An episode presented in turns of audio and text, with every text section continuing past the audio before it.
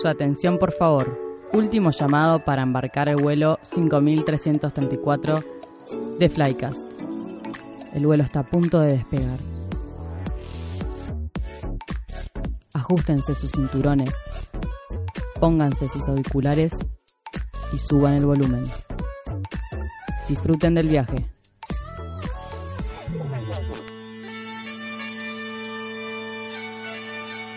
Ya estamos arribando a destino.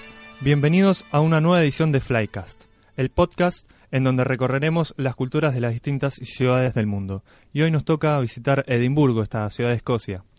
Y mi nombre es Federico Lardi y me acompañan Noelia Sánchez Barrio y Franco Balinotti. ¿Cómo está Fede? ¿Cómo Muy te va, bien. Fede? Muy bien.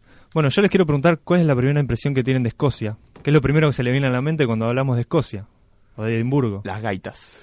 ¿Qué más? Sí, una ciudad embrujada, con misteriosa. Un montón de cosas. Sí, un montón. Este, y un montón de cosas que, que obviamente se pueden recorrer y bueno, vamos a empezar hablando de los tours que pueden hacer, que bueno, justamente estamos hablando de, de las casas embrujadas y hay un tour que se llama El lado oscuro de de Edimburgo. Edimburgo, sí, que paseamos por distintos lugares, ¿no? Los más tenebrosos, podríamos decir. Sí, vos dicen que Edimburgo es una de las ciudades más embrujadas del mundo, ¿puede ser? Es una Sí. de las más embrujadas, bueno, después hay un tour también, y es una de... eh, inspiracional, ¿no? Porque muchos autores se han basado en, en míticos lugares de esta ciudad para crear historias que llevamos en el corazón. Por ejemplo, J.K. Rowling con Harry Potter, ¿no? El conocidísimo Harry Potter. Muchos de los edificios de Edimburgo fueron utilizados por la autora para eh, basarse, digamos, y escribir la historia que todos conocemos. Bueno, el mismo castillo de Hogwarts está ubicado en Escocia. Tal cual. Claro. Sí, es un castillo que hoy en día es un colegio. Hmm. Que, bueno, también No tiene... enseña esta- magia. No, no. No sabemos, no fui, no puedo decir. Pero bueno, tiene la particularidad también de estar dividido en cuatro casas. Esto es lo que hace que... Es muy, es muy común en, en, Sí, en Inglaterra. en, Inglaterra, en Mm. Escocia, en Gales, de tener la, el colegio dividido en casas y hacen competencias internas, un montón de cosas. Que bueno, nosotros en el colegio que tiene descendencia escocesa también lo hacemos. También, la- claro, bueno, eso es lo que nos hace pensar a, bueno, todos los que leímos Harry Potter, que Sí. la autora se basó en este colegio. También, ¿por qué? Porque en este colegio hacen como competencias para quién gana más puntos, ¿no? De las casas y quién se lleva como la copa, digamos, el premio. El trofeo. Claro, Sí. el trofeo. Así que bueno, pero primero vamos a hablar de los lugares más embrujados, podríamos decir, de Edimburgo.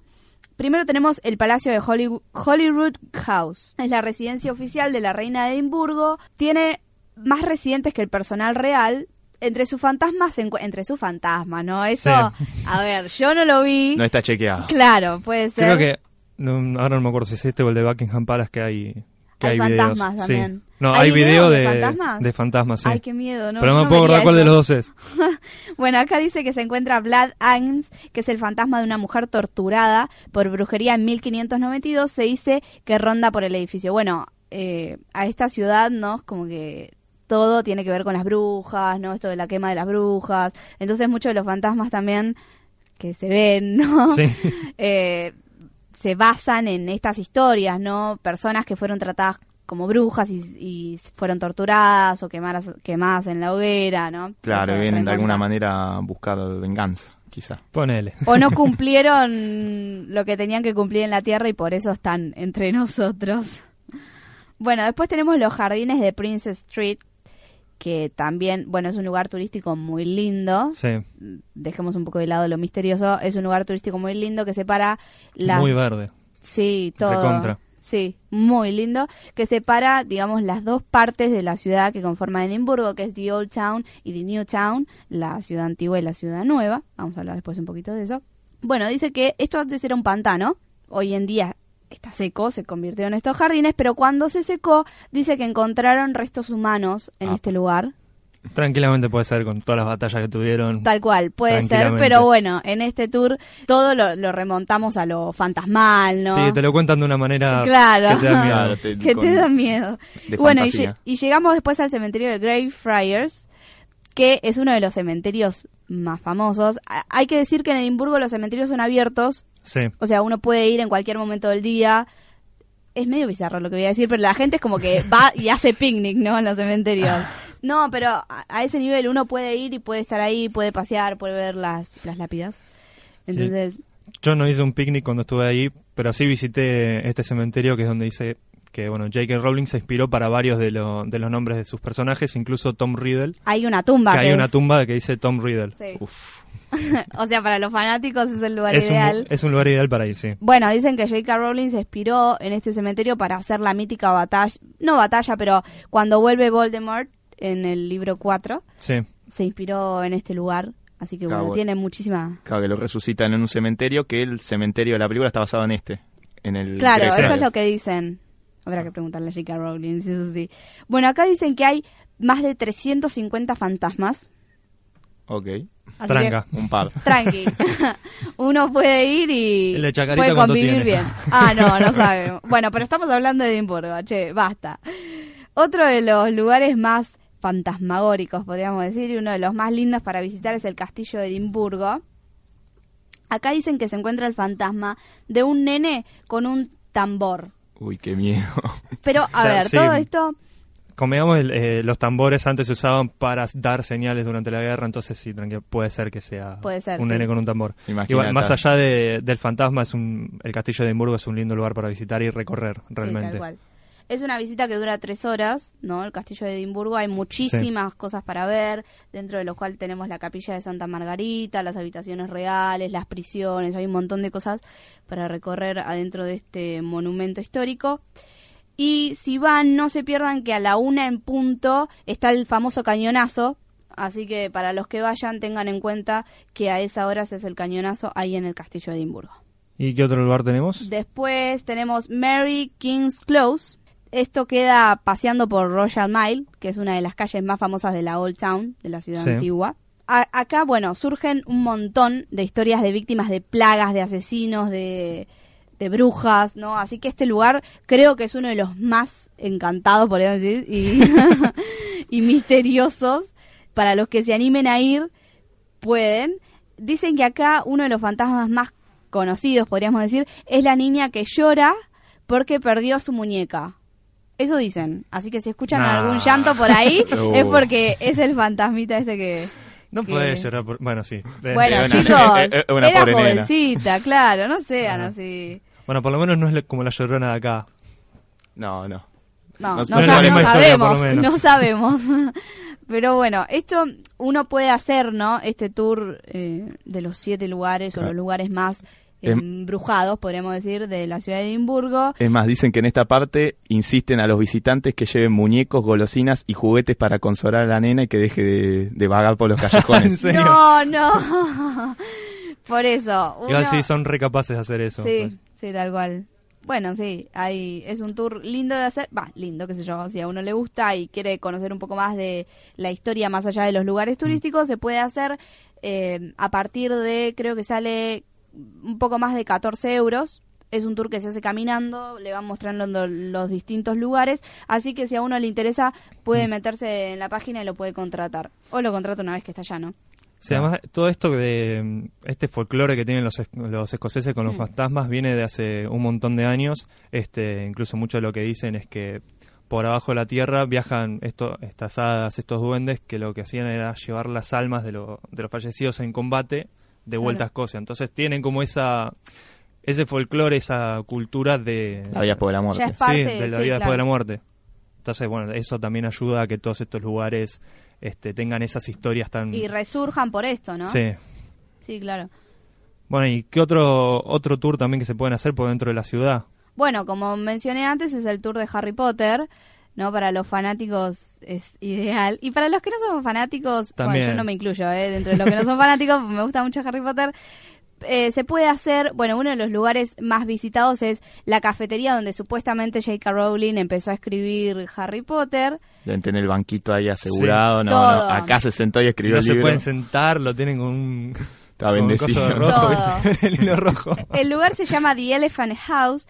Eso, bueno, un dato curioso, ustedes si van al baño van a ver que las paredes están completamente escritas por todos los fanáticos que van y escriben. Yo estuve, bueno, el nombre de la persona estuvo acá, algunos dibujan el símbolo de las reliquias de la muerte, otros le firman a personajes inolvidables como Dobby, ¿no? Mm. O sea, muchísimos fanáticos que van y escriben en las paredes de este bar, que es donde se dijo que J.K. Rowling empezó a escribir la historia. Sí. Igual hay un poco de, eh, no se sabe bien si lo empezó a escribir ahí, porque el bar abrió en mil no, no, 1995 y bueno, para esa época ya J.K. Rowling había escrito Sí, medio, algo Medio no- de Harry Potter, así medio que, raro. Inchequeable. bueno, pero los escoceses dicen que fue ahí, ¿eh? así que... Y va, a s- va a ser eterna pelea, siempre se la van a pelear. Tal cual. Dejemos de pelear y vayan a ver, vayan a tomar un café a este lugar que es realmente lindo.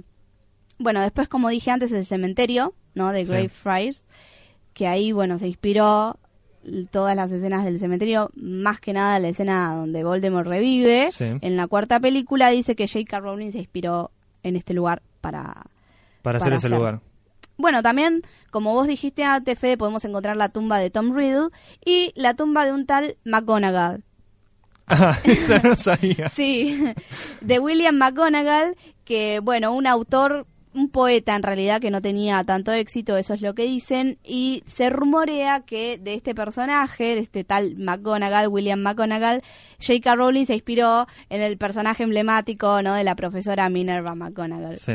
Bueno, lo que habíamos hablado antes del George Heriot School, Sí. que es el que dicen que la autora se inspiró para escribir sobre Hogwarts. Es una escuela privada que nació para albergar a los chicos huérfanos que no tenían familia, se iban a hospedar, digamos, y a estudiar Sí. en este colegio. Está dividido en cuatro casas, como la historia mm, del mago más conocido del mundo, que las cuatro casas son Lauriston, Greyfriars, Rayburn y Castle.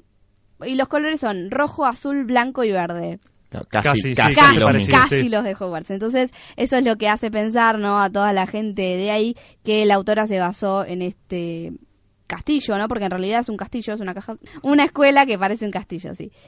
Y bueno, y también dicen que el callejón de Aegon, Sí. el tan conocido donde Harry Potter va a comprar todos los insumos que necesita para entrar al colegio de los magos, también se basó en Victoria Street, Que es una calle conocidísima del Old Town, Sí. la ciudad antigua.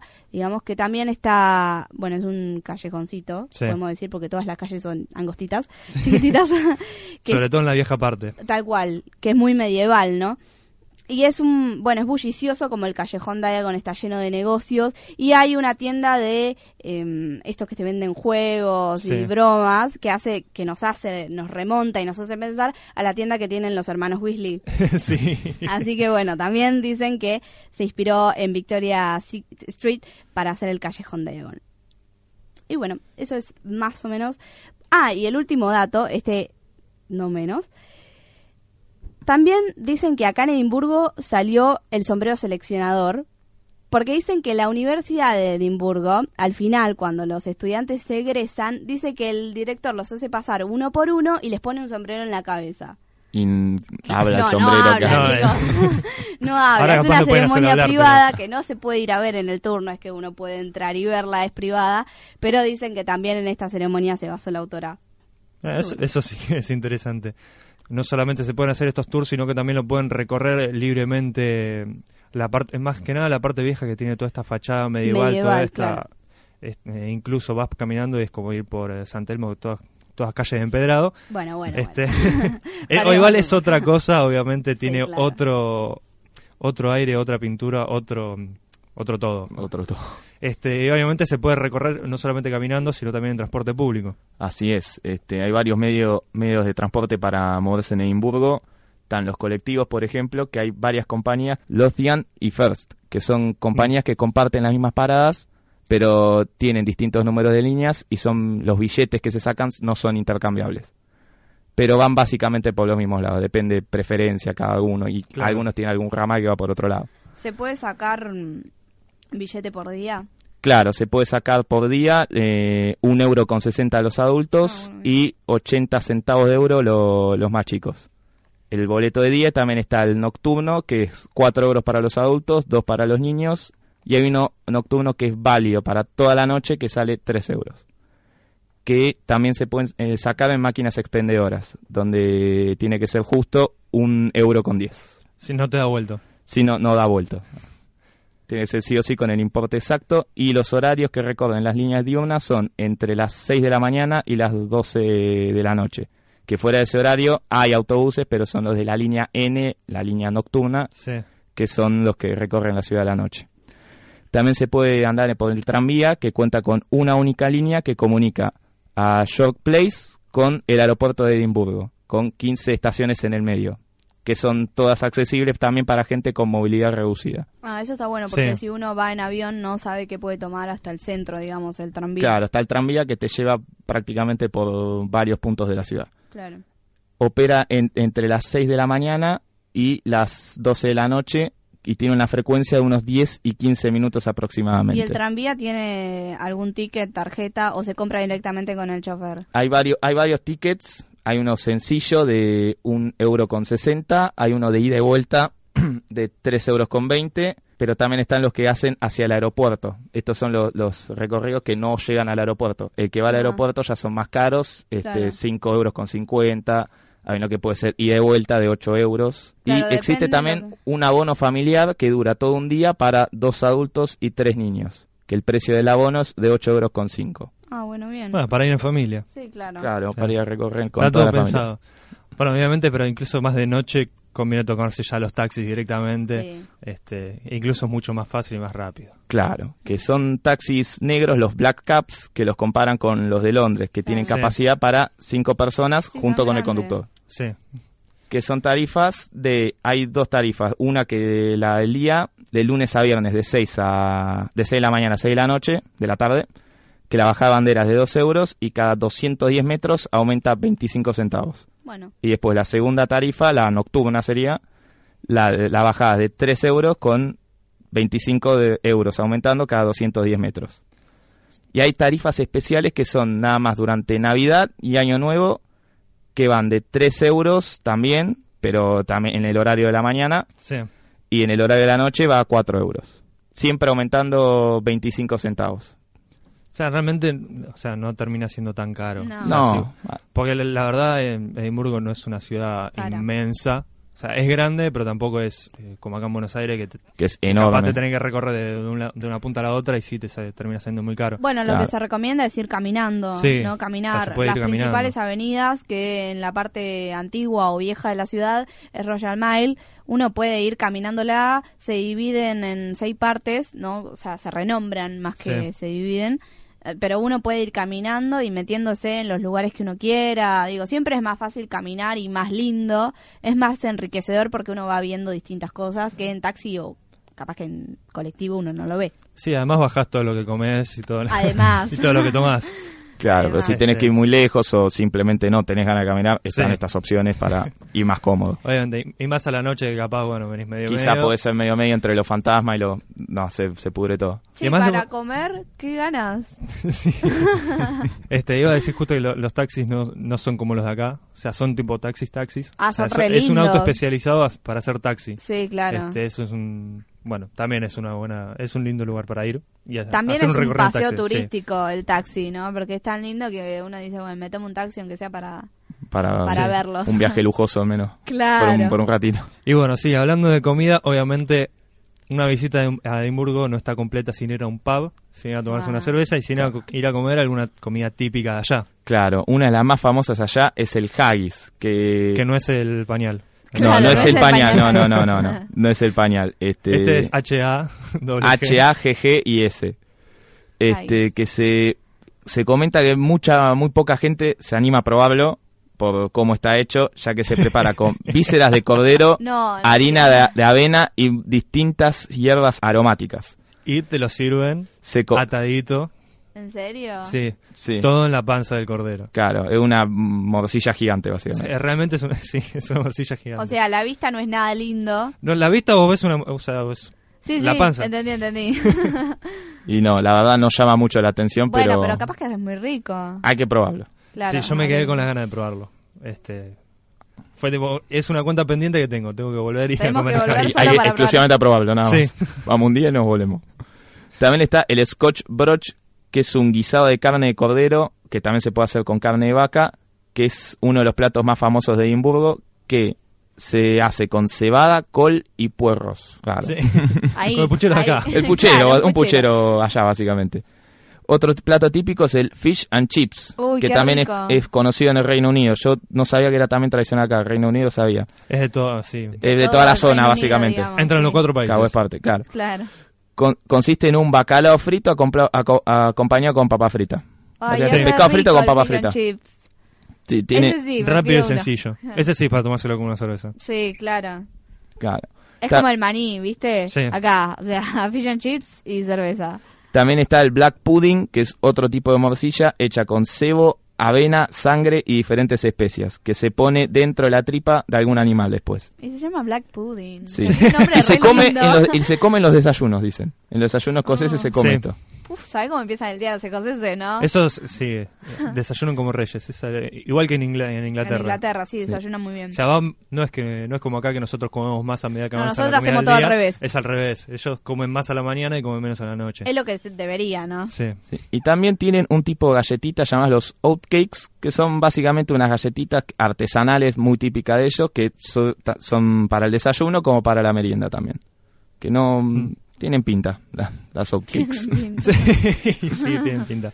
Este, tomar unos bueno, mates. Es, eh, o sea, es una linda salida ir a la noche. uh, por lo general, no, los pubs no están abiertos hasta tan tarde, siempre están hasta las 2, 3 de la mañana generalmente. Y hay que decir que, bueno, tanto en Escocia como en el Reino Unido y muchos países europeos, todo cierra muy temprano. Sí. Se, se cena a las 8 o 9 de la noche, o sea, traten de hacer todo, levantarse temprano, hacer todo lo que tengan que hacer en el día y vayan temprano antes de que les cierre todo. Claro, pasa que acá somos los locos que hacemos Sí. todo más tarde. Claro. Nosotros somos los Todo que trasnochamos.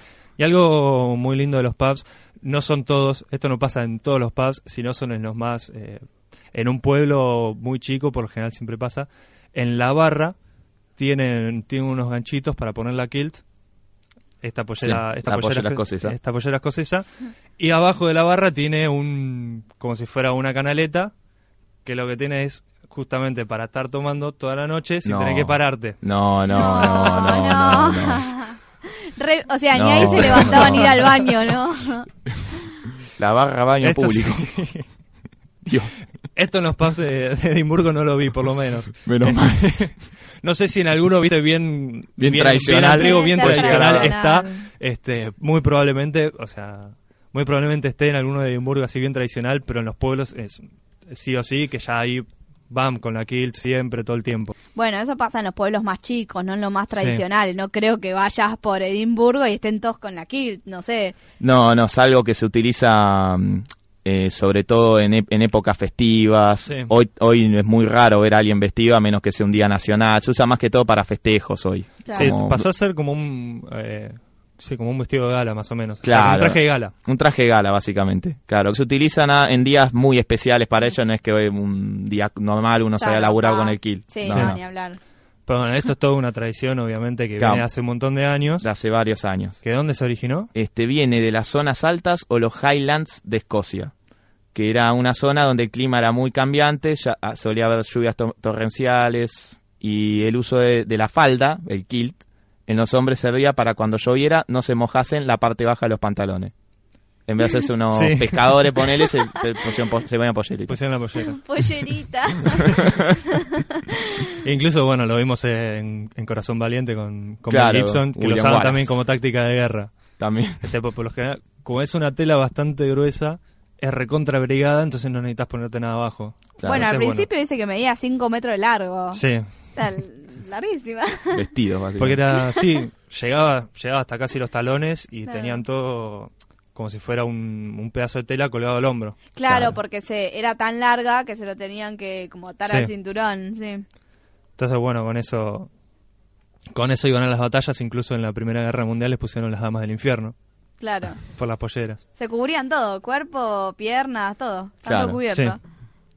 Este, bueno, otra cosa que mencionábamos muy tradicional de Escocia son las gaitas. Este, Así es. este instrumento tradicional que es básicamente un como Una si fuera bolsa. sí una bolsa con, con, Con tres tubos, tubos sí. y una eh, no me sale la palabra una pipa para soplar Claro. Que es donde bueno hay que tener mucho aire, mucho pulmón Mm. para tocarlo porque realmente te saca No, aire aparte, a más no poder. es, gran, es grande el instrumento y Sí. cuando tocan es constante el, Sí. el ruido Sí, que hacen. O es sea, un tiene- sonido... No, ruido no. Bueno, No, tiene- es un sonido bastante me- melancólico me el de la gaita. Tiene como, o sea, depende de cómo esté afinada, por lo general siempre es un mi o un re que queda de fondo constantemente. Mm. Entonces mucha, mucha de la música escocesa se basa en eso, en esas tonalidades, usando el mi, eh, el mi menor y el re menor. Claro. Este, y bueno, obviamente acá se acá hay varias eh, varias bandas de, de estas de, de gaitas que lo que se hacen son los pipe bands, que son como bandas de marcha, que bueno, tienen todas las gaitas, tienen distintos tambores, tienen que son básicamente bombo como si fuera un, un tom de la batería y el redoblante que no es el redoblante de la batería, sino que es otro que es más como más agudo, es tiene un repiqueteo muy muy lindo y un sonido muy lindo. Este y bueno, también tiene mucho muchas de las canciones las muchas de las canciones celtas más conocidas de, Sí. de, de Escocia. Que bueno, una de las más más icónicas es este Los Clomon, Sí. que es un tema que bueno se canta justamente va la historia que cuenta es pasó en este lago que es uno de los lagos más grandes de Escocia que cuenta mm, la historia de dos soldados después de una de las batallas de, de liberación por, por poner a un monarca mm, un monarca escocés que bueno decía le- un soldado le cantaba al otro mira yo ya sé que me voy a morir Claro. anda vos que igual yo voy a llegar a Escocia primero porque voy a ir por abajo por el camino de abajo Claro. esto bueno toda esta esta historia que tenían con, con las almas que, que volvieron por a la tierra bajo la tierra.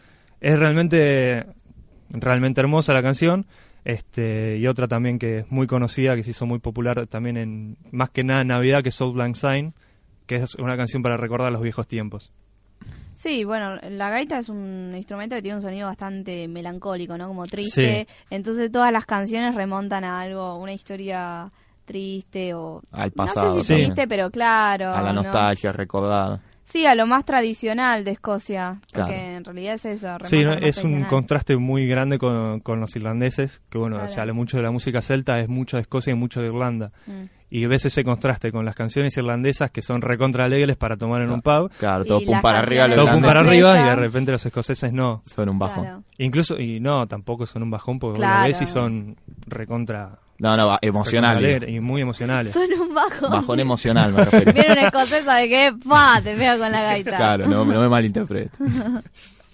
Bueno, realmente Escocia es un... Eh, va, Edimburgo es una ciudad para ir a visitar, recorrer y perderse realmente.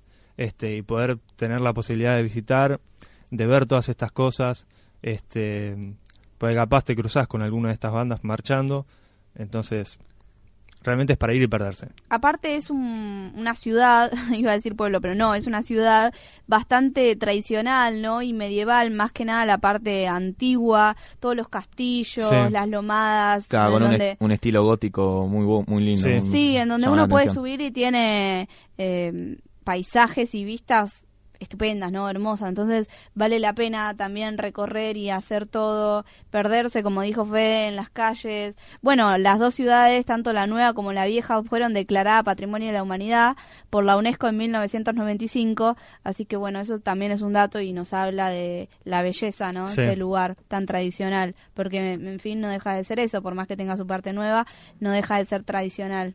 Sí, muy nacionalista también es el También. escocés. Mm. Este, realmente toda esta lucha que tienen por, el, eh, por la independencia, este, que bueno, siempre, o sea, estuvo siempre constantemente a lo largo de la historia, incluso hace poco volvió de vuelta, este, tienen como esa lucha contra Inglaterra de Mm. despegarse del Reino Unido que Sí, Sí, se quieren ser quieren independientes. ser independientes. Pero igual eh, casi todos son, son independientes, más.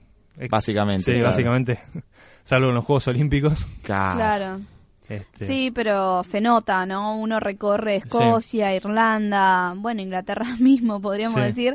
Es con cada uno tiene sus tradiciones, su vestimenta, sus canciones, ¿no? Entonces uno se siente también que está como en un país diferente Sí, y sigue siendo lo mismo. Sí, o sea, Escocia es como muy muy diferente, el escocés es muy diferente al inglés tradicionalmente.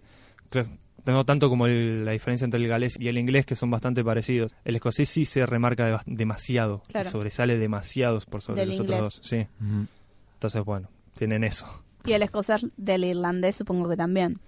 Sí, obviamente, justamente por esto que decíamos, los irlandeses son mucho más, más alegres.